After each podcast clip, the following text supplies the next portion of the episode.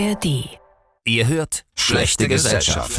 Die ARD Polit-Thriller Hörspiel. Jede Woche ein neuer Krimi. Immer zuerst in der ARD Audiothek. Am besten sofort abonnieren.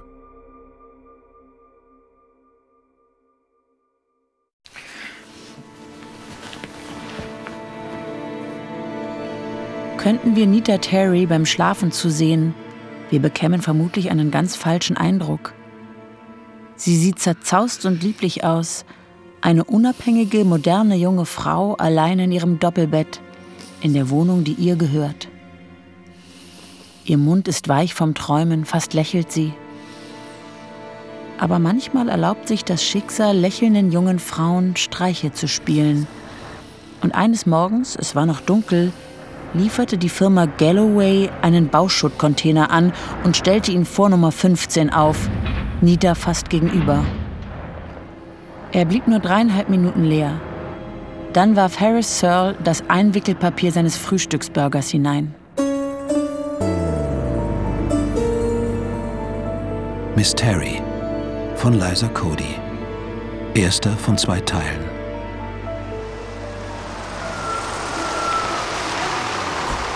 Ich habe gehört, Nummer 15 wird komplett entkernt und in drei Wohneinheiten unterteilt. Studentenwohnungen. Man weiß ja, was passiert, wenn Studenten hier die Straße übernehmen. Die beiden, die unter mir wohnen, sind auch Studenten. Medizinstudenten. Schwule Medizinstudenten. Und selbst Eigentümer. Ich habe von dem Lärm voll die krassen Kopfschmerzen. Mein Sexleben ist im Arsch und an all dem ist nur Nummer 15 schuld. Ob ich den Bauherrn anzeigen kann? Anzeigen? Wen? Die Gelegenheit ist ja günstig, wo die Polizei hier gerade alle Türen abklappert. Was wollen die denn? Da bin ich überfragt. Als ich gegangen bin, haben sie gerade mit der alten Rose Peters im Souterrain gesprochen. Aber ich bin eh schon spät dran, muss zum Dienst, auf Station. Er ist verheiratet, also schauen Sie ihn nicht so an. Hab ich doch gar nicht. Er mag Frauen nicht besonders. Tja, ich mach mich dann besser mal auf den Weg. Sie sind doch Lehrerin, oder? An der Mitford-Grundschule. Die Kinder nennen sie Miss Terry. Terry. T-E-H-R-I. War ja klar, dass es sowas Ausländisches sein muss. Haben Sie nicht ein bisschen Angst, dass die Polizei auch mit Ihnen sprechen will? Nein, wieso denn? Ach, was weiß ich. Immigrantenprobleme, Terrorismus. Ich bin hier geboren. Und jetzt entschuldigen Sie mich bitte.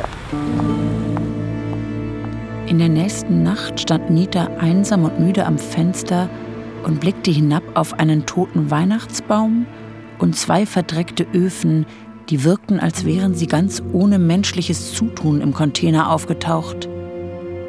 Nach zwei Tagen wurde der überquellende Container gegen einen neuen ausgetauscht und der Reigen begann von vorn. Ja? Sergeant Cutler, könnten wir kurz miteinander reden? Worüber, Sergeant Cutler? Könnten Sie mich reinlassen, Miss Terry? Was dagegen, dass ich die Jalousie öffne? Ich würde gerne mal rausschauen.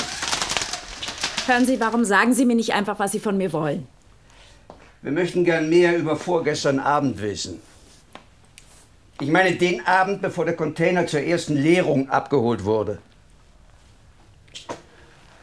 Als Sie an jenem Abend aus dem Fenster geschaut haben, Miss Terry, haben Sie da jemanden gesehen, der versucht hat, irgendetwas unbemerkt in den Container zu tun?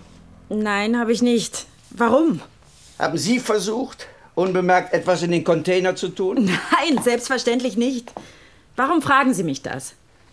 Was haben Sie denn gefunden? Wer sagt, dass wir etwas gefunden haben? Tja, das wäre auch erstmal alles. Sollte Ihnen noch etwas einfallen, was Sie mir besser gleich erzählt hätten, dann rufen Sie mich auf der Wache in der Wallace Street an. Ja? Bis dann. Ich muss hier raus. Die Streifenwagen waren verschwunden. Zügig ging sie eine halbe Stunde durch die kalte Nachtluft. Als sie zurückkam, parkte ein großer Toyota vor dem Haus.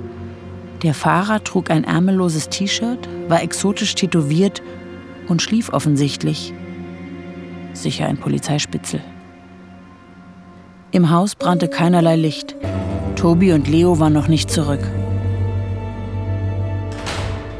Miss Terry, der Direktor bat mich, Ihnen auszurichten, dass er Sie in der ersten Pause in seinem Büro sprechen möchte. Okay.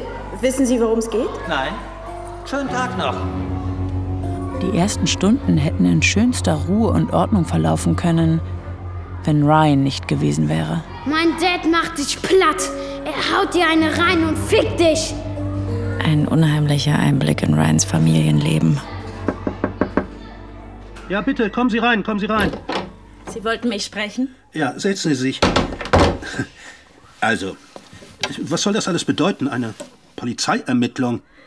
Anscheinend ist in der Straße, wo ich wohne, irgendetwas vorgefallen. Aber Sie sagen mir nicht was. Also mir wurde eher der Eindruck vermittelt, dass es irgendwie um Einwanderungskontrollen geht. Wie bitte? Naja, Sie hatten die Unverfrorenheit, mich zu fragen, ob Sie kürzlich geheiratet haben. Und ob jemand wie ich sich bei einer Hindu-Hochzeit eigentlich wohlfühlen würde. Also die Polizei scheint zu denken, dass so etwas auch ohne ihre Einwilligung geschehen könnte. Ich kann Ihnen versichern, dass ich nicht verheiratet worden bin. Aber ich verstehe nicht, was das die Polizei überhaupt angeht. Ich ebenso wenig.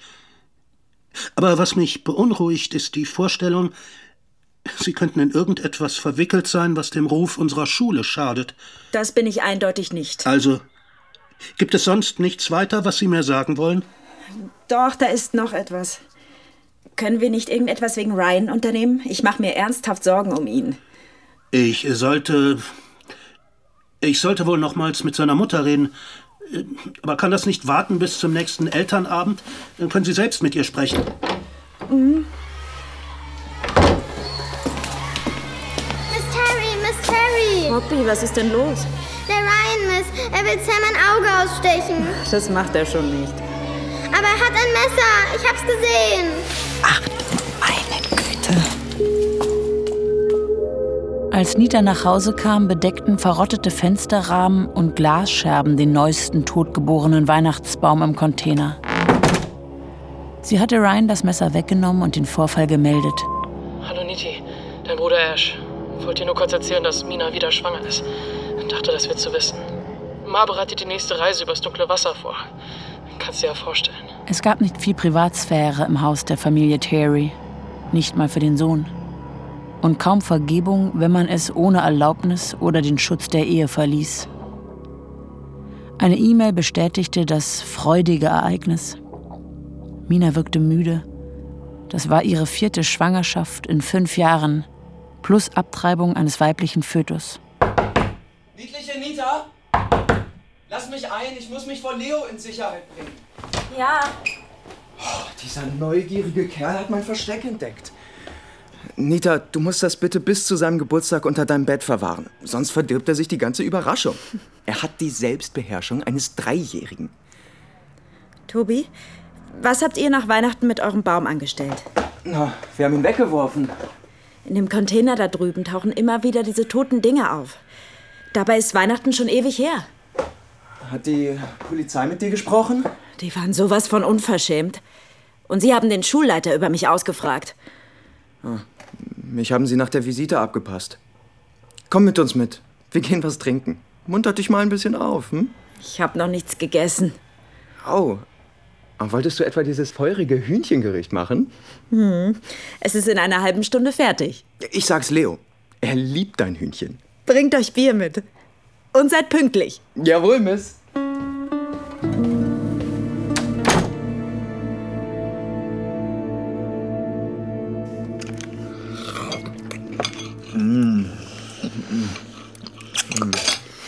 Nika, das war himmlisch.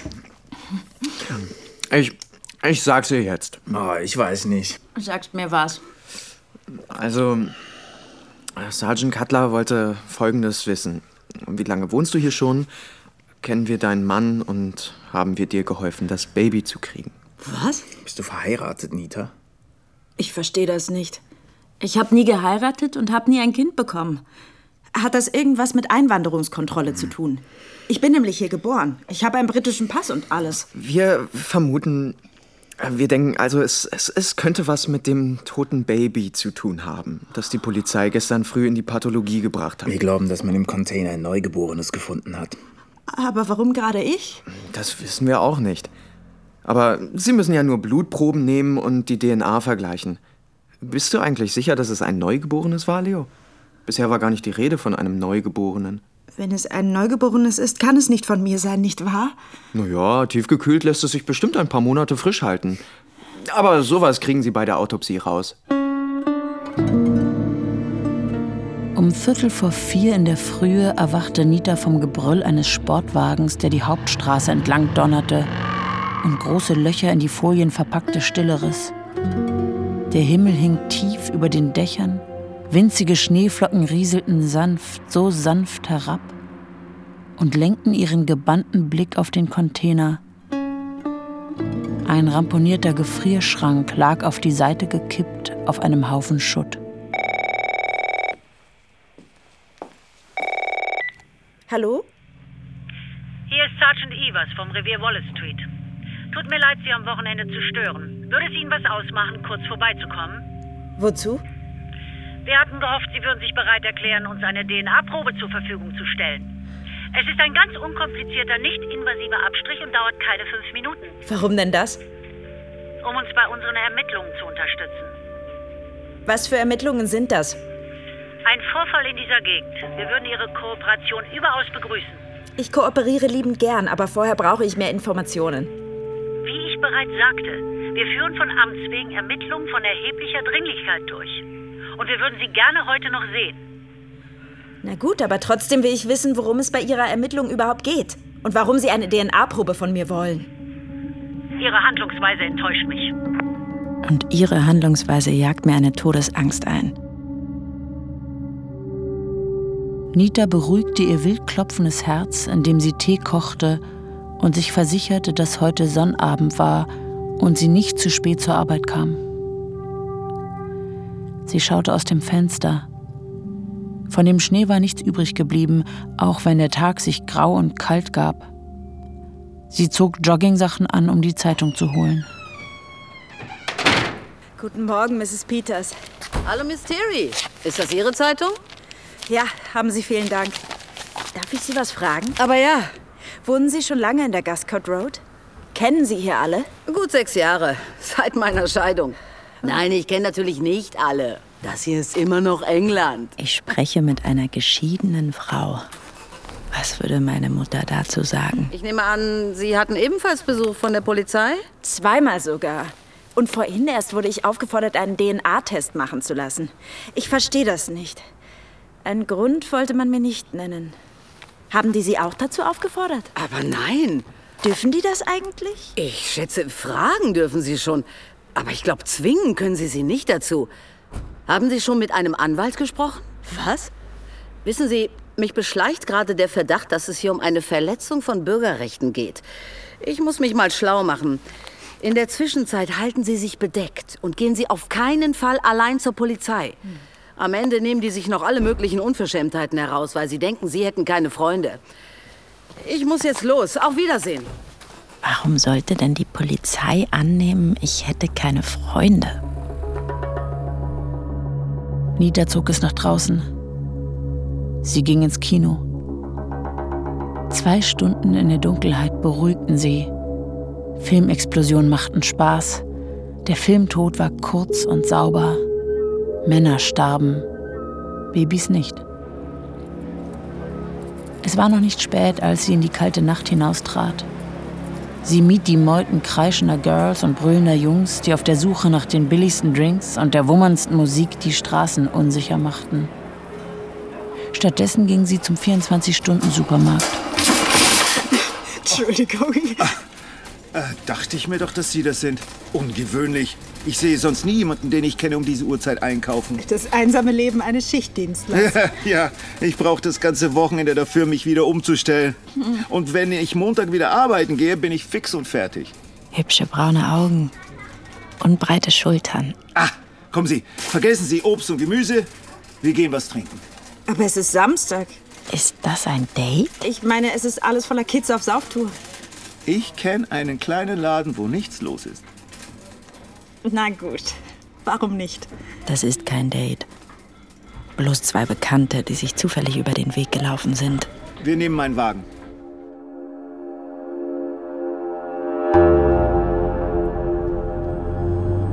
Sie sind ja eine ziemliche Überraschung. Bin ich das? Ja, und ob? Ich meine, Sie sehen aus wie ein Kind, dabei sind Sie eine Lehrerin. Sie sehen aus, als könnten Sie keiner Fliege was zuleide tun. Dabei heißt es, dass Sie... Ah, schauen Sie mal. Da drüben bietet ein Thai-Massagesalon seine Dienste an. Wenn die ordentlichen Betriebe Feierabend machen, kommen all die kleinen Mädchen zum Spielen raus. Daran erinnern sie mich. Eine blonde Frau kam ihnen entgegen. Auf ihrem rosa Pullover stand quer über der Brust Harvard-Schlampe. Ich dachte, wir wollten etwas trinken gehen. Wissen Sie, was ich glaube? Sie haben Angst vor mir.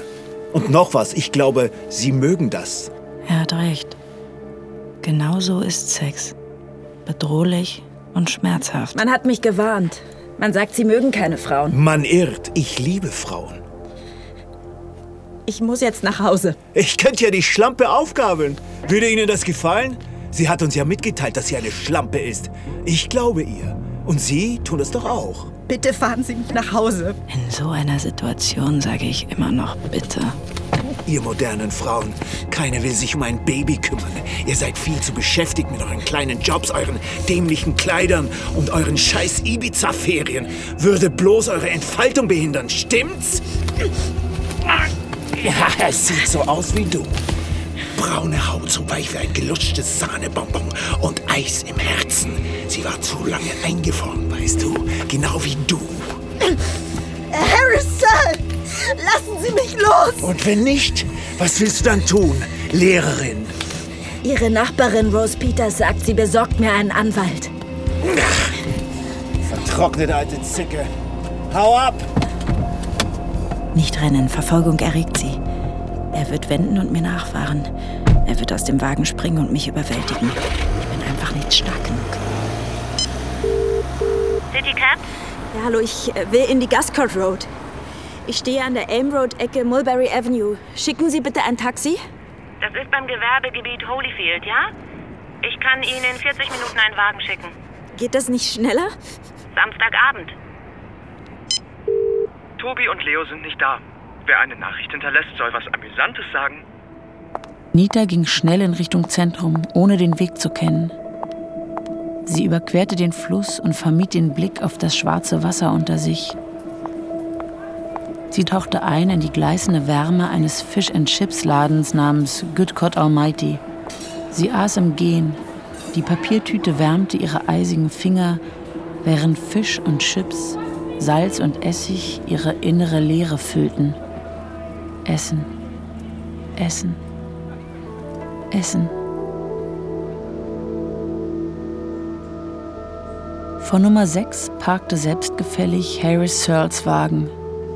Sie wandte sich ab und suchte nach ihrem Schlüssel. Da entdeckte sie den Toyota. Die Straßenbeleuchtung spiegelte sich in der Windschutzscheibe, so konnte sie nicht sehen, ob jemand drin saß und sie beobachtete. Auf der Fußmatte unter dem Briefschlitz lag eine kleine Gummipuppe, nicht größer als die Hand eines Mannes. Es war eine Babypuppe, ohne Haare und Kleidung. Ihre Hautfarbe war braun und sie hielt eine winzige Milchflasche in einer Faust. Jemand hatte ihr einen Nagel durch den Mund getrieben.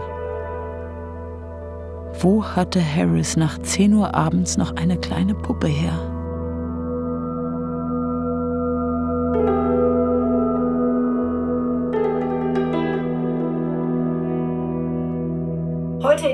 Morgenstunden fand ein Jugendlicher auf dem Heimweg von einer Party die teilweise unbekleidete Leiche einer Frau.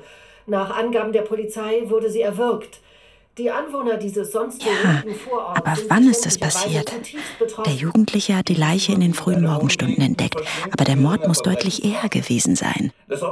Wie Farbe an einer Wand haftet, so hielt ihr Verstand an der spontanen Gewissheit fest, dass das Opfer die Frau im rosa Harvard-Schlampenpulli war.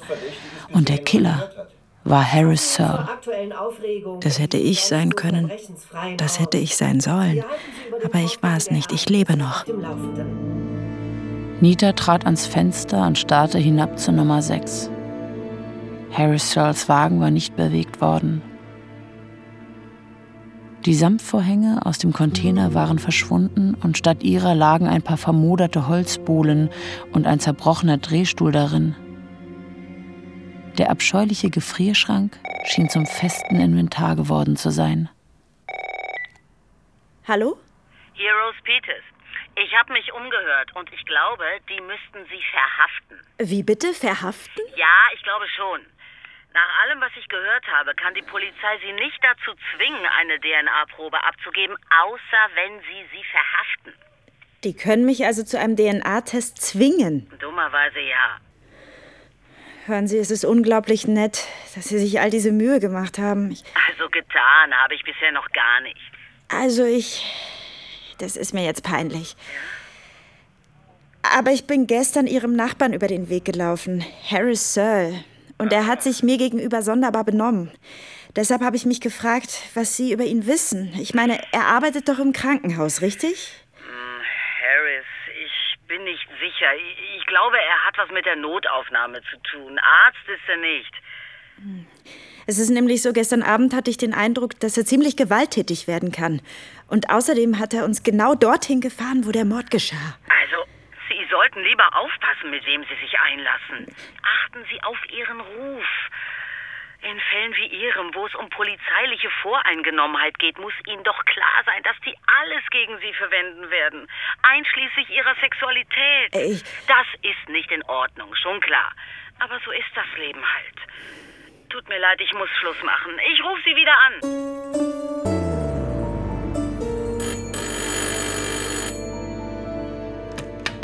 Ja? Äh, Sergeant Cutler hier. Wir haben uns vor ein paar Tagen schon mal unterhalten. Sie erinnern sich? Was wünschen Sie heute? Oh, etwas mehr als am Freitagabend. Für den Anfang können Sie mich reinlassen. Worum geht's denn? Es geht um den Mord, der sich letzte Nacht in Holyfield ereignet hat. Sie haben gestern Abend um Viertel vor elf in Holyfield bei City Cabs ein Taxi angefordert. Mhm, Sie hatten keinen Wagen frei, da bin ich nach Hause gelaufen. Ich bin nicht an Ihren Wanderungen interessiert, Miss äh, Terry. Ich will nur wissen, was Sie da oben auf dem Hügel zu suchen hatten. Ich wollte eigentlich mit einem Nachbarn, den ich zufällig im Supermarkt getroffen hatte, etwas trinken gehen. Aber er hat sich wohl falsche Vorstellungen gemacht. Also bin ich ausgestiegen und allein nach Hause gegangen. Wer war dieser Nachbar? Und was für falsche Vorstellungen hat er sich gemacht? Harris Searle aus Nummer 6. Sein Betragen war höchst unangemessen. Und finden Sie nicht, es wäre angemessen gewesen, damit zu uns zu kommen und uns zu informieren? Ich wusste gar nicht, dass etwas passiert ist, bis ich es eben in den Nachrichten sah. Schön. Mal angenommen, ich kaufe Ihnen das ab. Und ich habe keine Ahnung, wie spät es war oder um welche Uhrzeit sie umgebracht wurde. Hm. Und Sie haben wohl niemanden gesehen, oder? Nur sie, die Blonde im rosa Pulli. Das war sie doch, nicht wahr? Wie kommen Sie darauf? Harris hat sich für sie interessiert. Auf ihrem Pulli stand Harvard-Schlampe. Und er fand, das sei eine ernstzunehmende Ansage. Ach so, jetzt verstehe ich.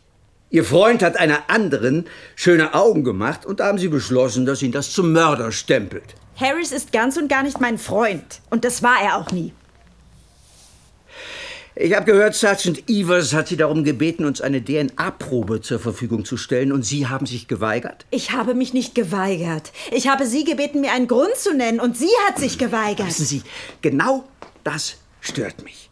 Erst wird mit meinen Steuern Ihre höhere Bildung finanziert und dann haben Sie nichts Besseres zu tun, als sie gegen mich einzusetzen. Ich habe mein Studium selbst bezahlt. Ich zahle immer noch daran ab. Ich kann mir nicht vorstellen, dass Sie wirklich jeden so behandeln. Oder bekommen Sie nicht genug davon, dass Leute sich bei Ihrem Vorgesetzten beschweren? Das ist nämlich das, was ich am Montagmorgen als erstes vorhabe. Das wollen Sie nicht wirklich tun. Hm? Am Ende landen Sie noch auf meiner schwarzen Liste.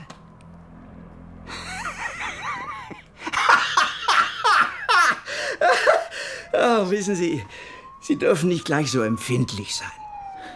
Warum nicht? Sie hören mir nicht zu, ganz gleich, was ich sage. Nein, Ich höre Ihnen durchaus zu. Sie waren in der Gegend um Holyfield und haben bei City Cabs angerufen, weil Harris Searle sich Frechheiten herausgenommen hat und Sie nicht länger mit ihm in einem Auto sitzen wollten. Allerdings war es Samstagabend, Sie konnten kein Taxi kriegen und sind zu Fuß nach Hause gelatscht, richtig? Sie haben eine junge blonde Frau in einem rosa Pulli gesehen, richtig? Aber hat irgendjemand Sie gesehen? Ich glaube nicht. Ah, ich habe mir im Good Cod Almighty Fish and Chips geholt, als ich wieder im Zentrum war. Und dieser Kerl in Zivil. Einer von ihren Leuten, der anscheinend nichts anderes zu tun hat, als in seinem Toyota vor meiner Haustür herumzusitzen. Bitte was? Sie müssen ihn doch kennen. Das ist kein Polizist. Wir lassen Sie nicht beschatten, glauben Sie mir. Schön. Und was halten Sie davon?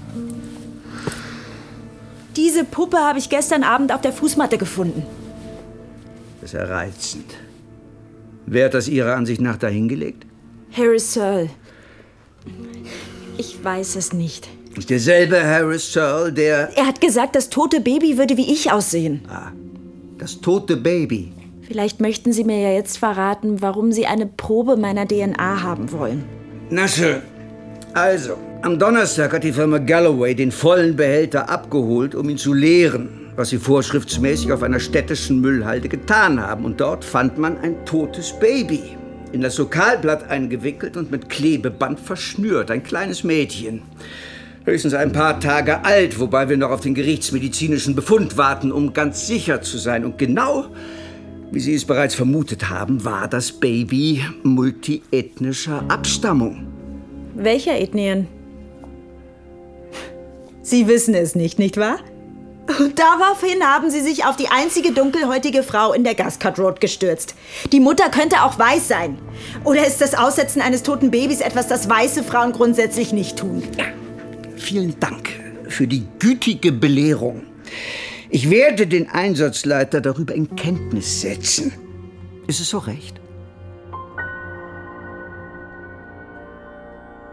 Nita erwartete einen Anruf von Mina. Die Schwestern telefonierten regelmäßig am Sonntagabend miteinander.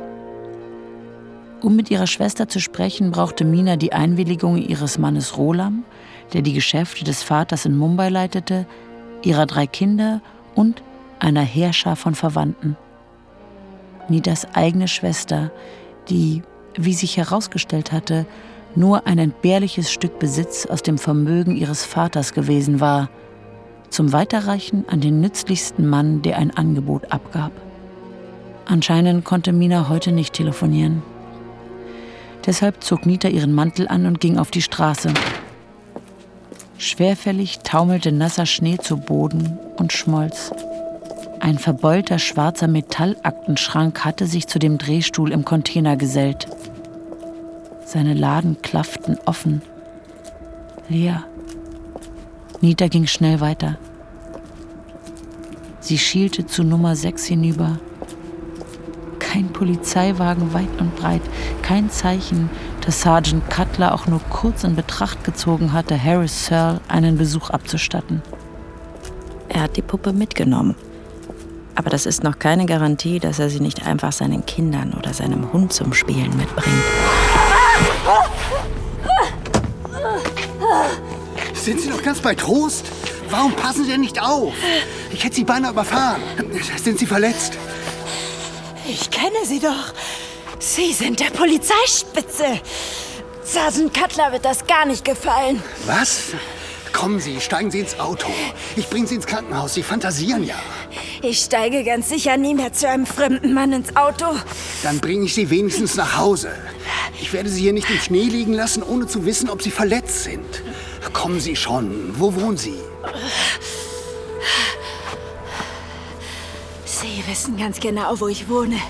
Sie sitzen seit drei Nächten da draußen in diesem Toyota. Das ist Schikane. Und ich werde mich über Sie und Sergeant Cutler beim Polizeikommissariat beschweren. Tun Sie das nicht. Sie würden uns beide blamieren. Ich bin kein Cop. Ich schwöre. Warum bespitzeln Sie mich dann? Tu ich gar nicht. Ich beobachte Nummer 15. Ich bin Privatdetektiv. Setzen Sie sich wenigstens kurz ins Auto und wärmen Sie sich auf.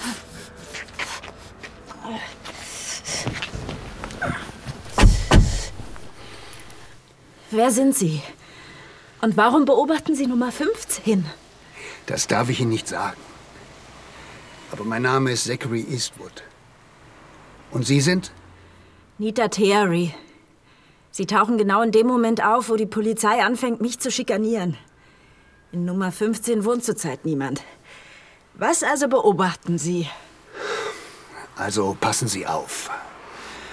Mein Klient will, dass ich die Gegend überprüfe. Er hat bereits einen Batzen Geld in die Immobilie gesteckt und er wird noch einen Arsch voll drauflegen müssen. Also möchte er gern mehr über die Umgebung wissen, damit er gezielt nach passenden Käufern suchen kann. Wie absolut einleuchtend. Finden Sie? Es geht vor allem um Lärm und Pubs und Clubs. Und Ah. natürlich um nervige Nachbarn. Was für Scherereien haben Sie denn mit dem Bullen? Hat das mit dem Baby aus dem Container zu tun? Ich denke schon. Bisher hat mich niemand direkt bezichtigt, aber ich mache mir ernsthaft Sorgen. Erzählen Sie mal. Wärme und Erschöpfung lösten Nitas Zunge. Alles, was sie im Augenblick wahrnahm, war die ungeheure Erleichterung, sich bei einem sympathischen Fremden einfach mal aussprechen zu können. Schlafen Sie gut. Und keine Sorge, heute Nacht behalte ich Ihre Tür im Auge. Und sie schlief gut. Sie schlief besser als die ganze letzte Woche. Als Nita am nächsten Morgen auf die kalte Straße hinaustrat, sah sie, wie sich von der Hauptstraße aus ein LKW der Firma Galloway rückwärts in die Guscott Road einfädelte. Einen leeren Container an zwei Haltestangen auf der Ladefläche.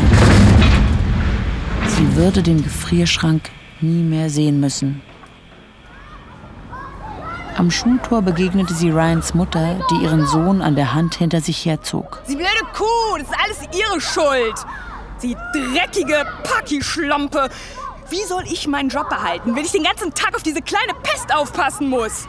Sie, Sie mit ihren langen Wochenenden und Ferien und jedem Feiertag, der jemals erfunden wurde. Sie machen sich keinen Kopf darüber, wie unser Eins genug verdienen soll, um Essen auf den Tisch zu bringen, ha?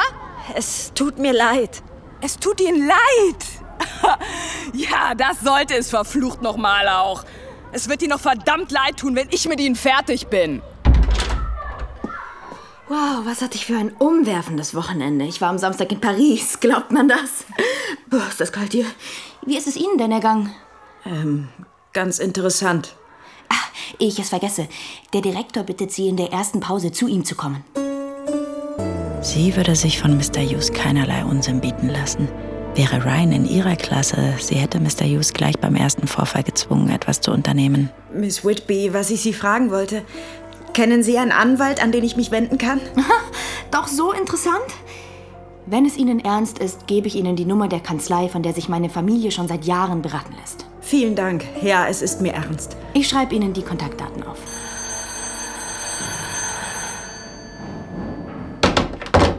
Mr. Hughes? Ah ja. Miss Terry. Bitte. Also, es hat Beschwerden gegeben.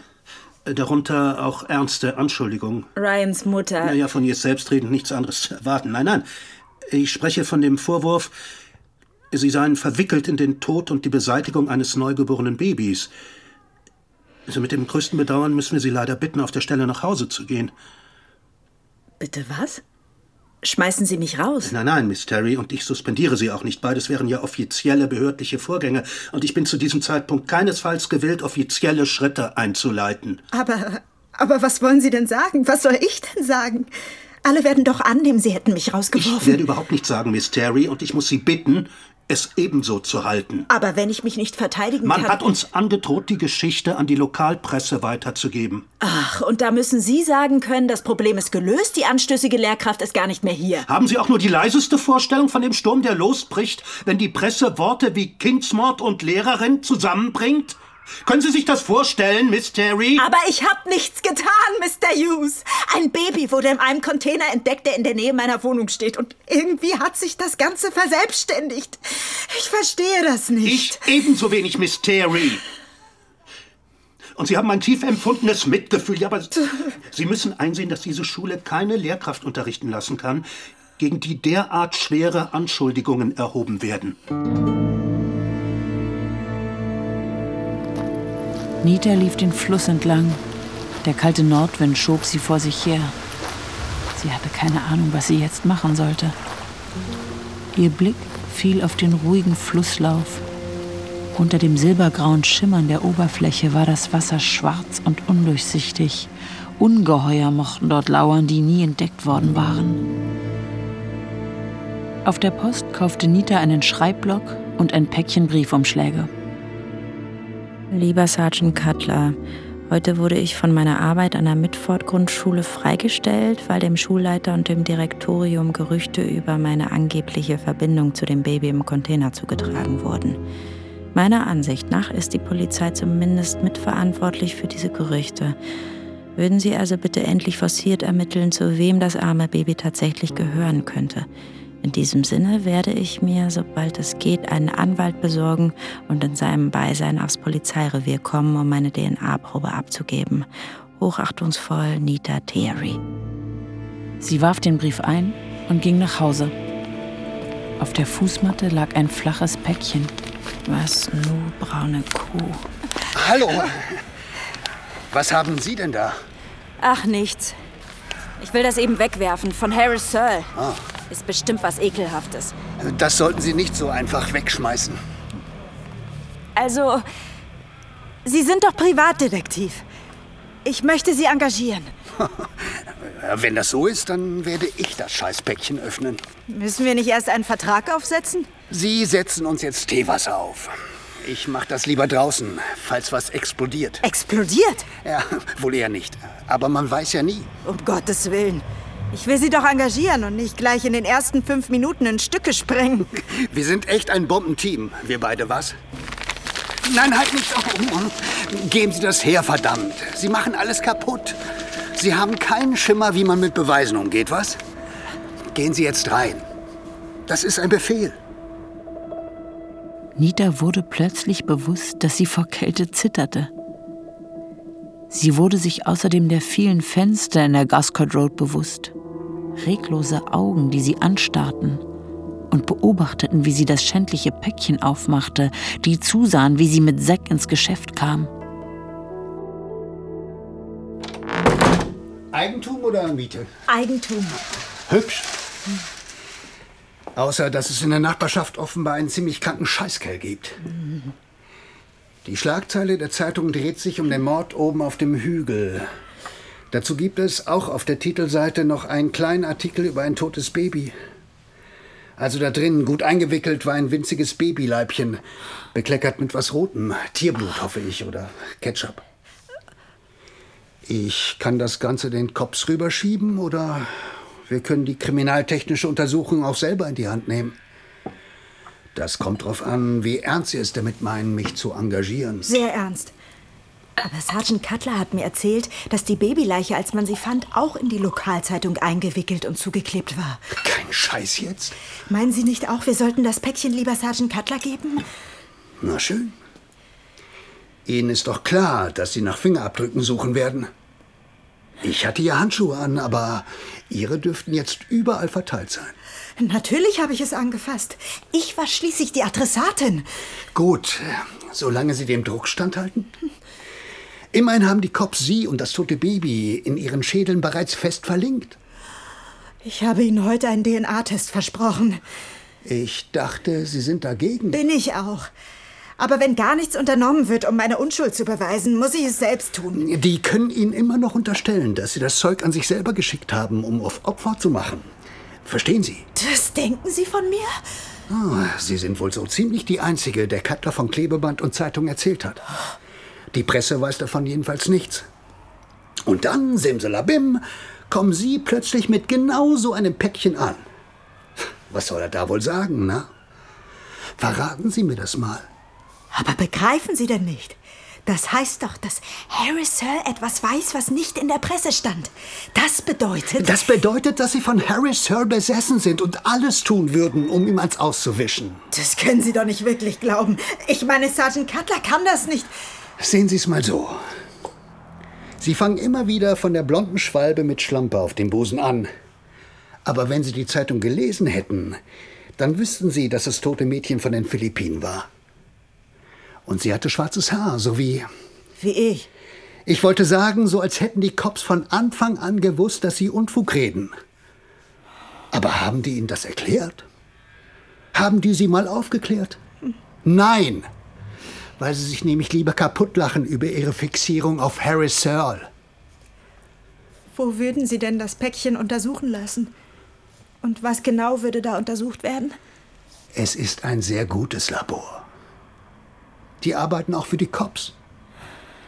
Ich habe bloß gedacht, so wie die Dinge laufen, wäre eine unabhängige Analyse besser. Ja, Sie haben recht.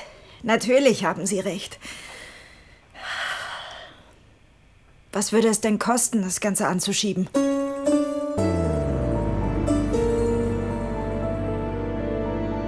Nita saß auf dem Sofa. Ihr aktueller Kontostand tendierte nun gegen Null. Weit befremdlicher fand sie allerdings etwas anderes. Nachdem sie Zack 750 Pfund gegeben hatte, hatte er sie geküsst. Er hatte ihre Hand genommen, die Handfläche nach oben gedreht und die nackte Stelle zwischen Handschuh und Mantelärmel geküsst. Es war ein intimer Augenblick gewesen, fast noch intimer als ein Kuss auf den Mund. Du weißt ja nicht mal, ob der Kuss begehrlich oder beiläufig gemeint war. Blöde braune Kuh. Niederlein!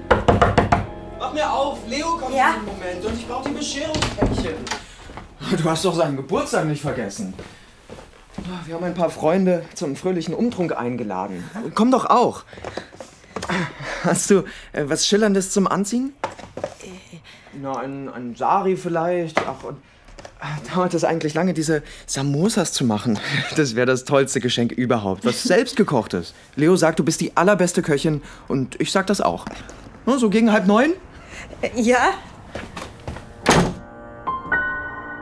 Ganz hinten in ihrem Schrank hing noch in der Plastikhülle der Reinigung das türkis- und rosafarbene Machwerk, das sie bei Minas Hochzeit getragen hatte. Das dürfte selbst für Leo und Tobi schillernd genug sein. Das Problem war nur, es war ihr jetzt etliche Nummern zu groß. Nita hatte das Unglück über die Hochzeit ihrer Schwester, wie alles andere Unglück auch, durch viele Gänge zum Kühlschrank gelindert. Ja? Hier ist Helen Whitby. Sie waren weg, ehe ich dazu kam, Ihnen die Adresse aufzuschreiben. Brauchen Sie noch Kontakt zu einem Anwalt? Oh, Miss Whitby, das ist aber nett, dass Sie anrufen. Hören Sie, ich will Ihnen nicht zu nahe treten, aber offenbar stecken Sie in irgendwelchen Schwierigkeiten. Mr. Hughes hat uns nur gesagt, Sie sind offiziell weder entlassen noch suspendiert. Das bedeutet, die Maßnahme, die er gegen Sie verhängt hat, ist inoffiziell und somit fragwürdig. Soll ich mich mal mit dem zuständigen Gewerkschaftsvertreter in Verbindung setzen? Daran habe ich noch gar nicht gedacht. Aber ich glaube, ich werde morgen in der Lage sein, das Problem anzugehen, ohne noch jemanden damit zu behelligen. Das ist keine Behelligung. Denken Sie darüber nach. Sie sind eine gute Lehrerin. Lassen Sie sich vom System nicht unterkriegen. Ich gebe Ihnen mal die Anwaltsnummer und meine auch, falls Sie es sich noch überlegen. Ach, und äh, nennen Sie mich Helen, ja? Haben Sie vielen Dank für Ihre Hilfe. Nita! Samosas! Ey, alle mal herhören. Das ist meine Freundin Nita. Und ihre Samosas sind zum Sterben. Also haut rein, Leute. Du bist ein Engel. Ich liebe dich. Niemand von all den Menschen, die sich auf Leos und Tobis Party drängten, hatte mitbekommen, wie sie sich wegen der Harvard-Schlampe zur Närrin gemacht hatte. Sie war Leos Freundin und sie machte zum Sterben gute Samosas.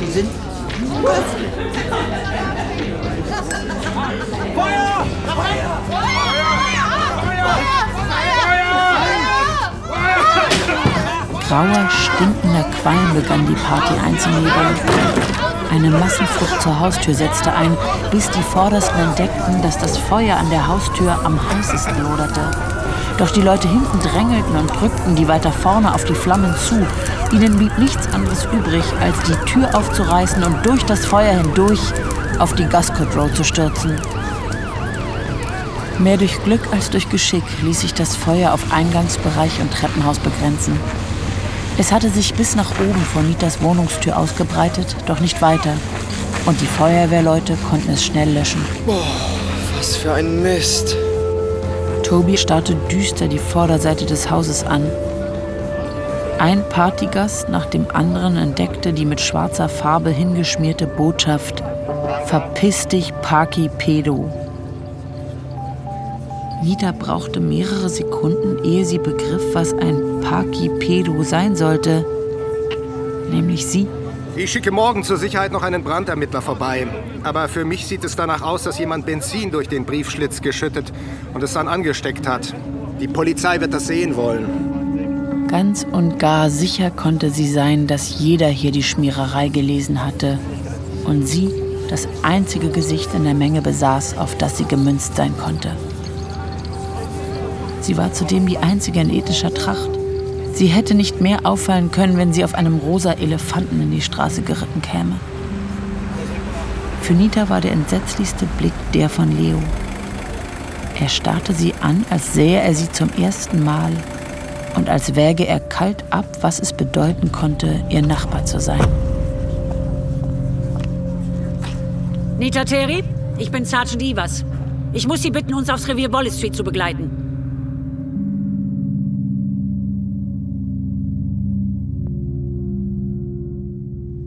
Ich verstehe nicht, warum Sie mich abholen mussten. Ich habe Sergeant Cutler doch in meinem Brief mitgeteilt, dass ich freiwillig vorbeikomme. Warum sprechen Sie nicht mit mir? Sergeant Cutler hat das Wochenende durchgearbeitet und nun ein paar Tage frei. Niemand hat Ihren verdammten Brief je gesehen. Ihre Familie lebt in Leicester. Ist das richtig? Warum? Sie behaupten, Sie haben Ihre Weigerung, uns einen DNA-Test machen zu lassen, schriftlich widerrufen. Richtig? Ja. Und doch gibt es niemanden, dem dieser Widerruf vorliegt. Das ist doch seltsam. Ich möchte mit Sergeant Cutler sprechen. Sie reden nur mit Männern, ja? Ich habe ein paar Nachforschungen über Sie angestellt, Miss Terry. Überrascht es Sie, wenn ich Ihnen sage, dass ich den ganzen verfluchten Weg bis nach Leicester auf mich genommen habe, um mit meinen Ermittlungen weiterzukommen? Sie waren in. Wieso das? Ich stelle hier die Fragen. Sie sind gut in Rückzugsmanövern, was, Miss Terry? Letztes Mal war es eine Anzeige wegen Vergewaltigung, bei der Sie den Rückzug angetreten haben, stimmt's? Sie machen mich krank. Verstehen Sie? Es liegt an Frauen wie Ihnen, dass richtige Opfer es so verdammt schwer haben, ernst genommen zu werden. Sie steckten damals in Examensprüfungen. Sie haben bis nach der letzten durchgehalten, bevor Sie sich beklagten, nicht wahr? Sie haben behauptet, Sie wären vergewaltigt worden. Und all die braven kleinen Feministinnen an der Universität haben Sie eifrig unterstützt. Und sämtliche Polizistinnen auch, nehme ich mal an. Allerdings gab es bis dahin längst keine nachweisbaren körperlichen Folgen mehr. Und sie haben sie auch jedweder medizinischen Untersuchung verweigert. Sie haben wohl etwas gegen gerichtlich verwertbares Beweismaterial, ja? Entdecke ich da am Ende ein Muster? Inwiefern ist irgendetwas davon hier relevant? Halleluja, es spricht. Ich dachte schon, ich muss die Drecksarbeit ganz allein machen. Ich sag Ihnen, inwiefern das relevant ist. Wir haben die Leiche eines neugeborenen kleinen Mädchens, das bei der Geburt erstickt wurde. Der Autopsie zufolge wurde es, wurde sie, etwa neun Monate lang tiefgekühlt aufbewahrt. Neun Monate im Bauch, neun Monate in der Truhe. Schwingt da nicht ein wenig Poesie mit? Ist Poesie wirklich der angebrachte Begriff? Nein, wohl nicht ganz. Und nun zu Ihnen. Als Sie vor neun Monaten in die Gascot Road zogen, neun Monate, Sie ahnen sicher, worauf ich hinaus will, könnten Sie Ihren Nachbarn zufolge durchaus schwanger gewesen sein. Ich habe eine Diät gemacht. Sie haben eine Diät gemacht. Scheiße. Das müssen Sie mir aber ganz genau erklären. Eine Diät, die funktioniert. Zurück zu dem, was relevant ist. Vor neun Monaten sind Sie hier eingezogen und Ihre Nachbarn hielten Sie für schwanger. Neun Monate davor haben Sie laut Polizeibericht zu Protokoll gegeben, dass Sie vergewaltigt worden sind. Also denke ich mir, na so ein Zufall. Das rechtfertigt doch wohl etwas genauere Nachforschungen. Also wuchte ich meinen armseligen, diätfreien Arsch den ganzen Weg bis nach Leicester, um mich mit meinen Kolleginnen zu unterhalten. Aber nicht nur das. Ich möchte natürlich auch mit ihren Freunden und ihrer Familie sprechen. Sie haben. Aber haben Sie auch mit ihnen gesprochen? Ha, Sie denken, wenn es um die Familie geht, halten alle schön dicht. Tja, vermutlich stimmt das. Aber Sie gehören ja nicht zur Familie. Stimmt's? Nicht mehr. Nicht seit Sie Ihren Verlobten der Vergewaltigung bezichtigt haben. Wollen Sie mit mir darüber reden?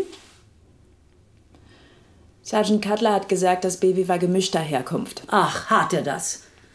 Tja, irgendwer hat wohl diese Ausgangshypothese aufgestellt. Aber um Ihnen die Wahrheit zu sagen, so leicht lässt sich das an einem Neugeborenen, das neun Monate im Gefrierfach lag, gar nicht bestimmen. Sergeant Cutler hat auch gesagt, er würde die Puppe gründlich untersuchen lassen. Was ist denn daraus geworden? Welche Puppe? Von einer Puppe hat niemand was gesagt. Und was ist mit dem Feuer? Und dem rassistischen Geschmier an der Hauswand? Glauben Sie denn nicht, dass all diese Vorfälle mit Harris Searles Angriff auf mich oben in Holyfield zusammenhängen? Hören Sie auf, ständig das Thema zu wechseln. Sie halten sich wohl für besonders clever, was? Hiermit verhafte ich Sie wegen Mordes an einem namenlosen Kind.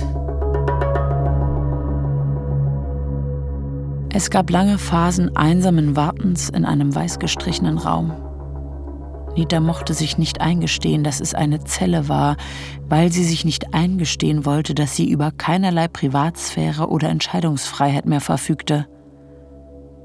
Der Amtsarzt nahm einen Wangenabstrich vor und dann, ganz plötzlich, wurde sie angewiesen, in einer Woche wieder auf dem Revier Wallace Street zu erscheinen und auf die eisige morgendliche Straße gesetzt. In ihrer Wohnung ging Nita von Raum zu Raum, riss die Fenster auf, zog die unglückselige türkisrosa Seide aus, steckte sie in einen Müllsack und ließ eisige Luft über alles strömen, was die Eindringlinge berührt hatten. Gott sei Dank waren weder Rauch noch Hitze durch die Feuerschutztür gedrungen. Sergeant Evers hingegen schon. Hier, in ihrem Wohnzimmer, im Arbeits- und im Schlafzimmer stieß sie auf Beweise für eine andere Art von Gewalt. Die Demonstration der Macht einer Person über eine andere.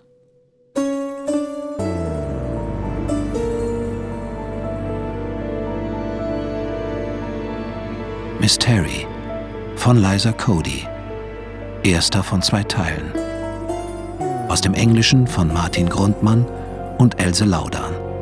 Musik Florian van Volksem und Sven Rossenbach. Bearbeitung und Regie Petra Feldhoff. Dramaturgie Jan Buck. Eine Produktion des Westdeutschen Rundfunks 2021.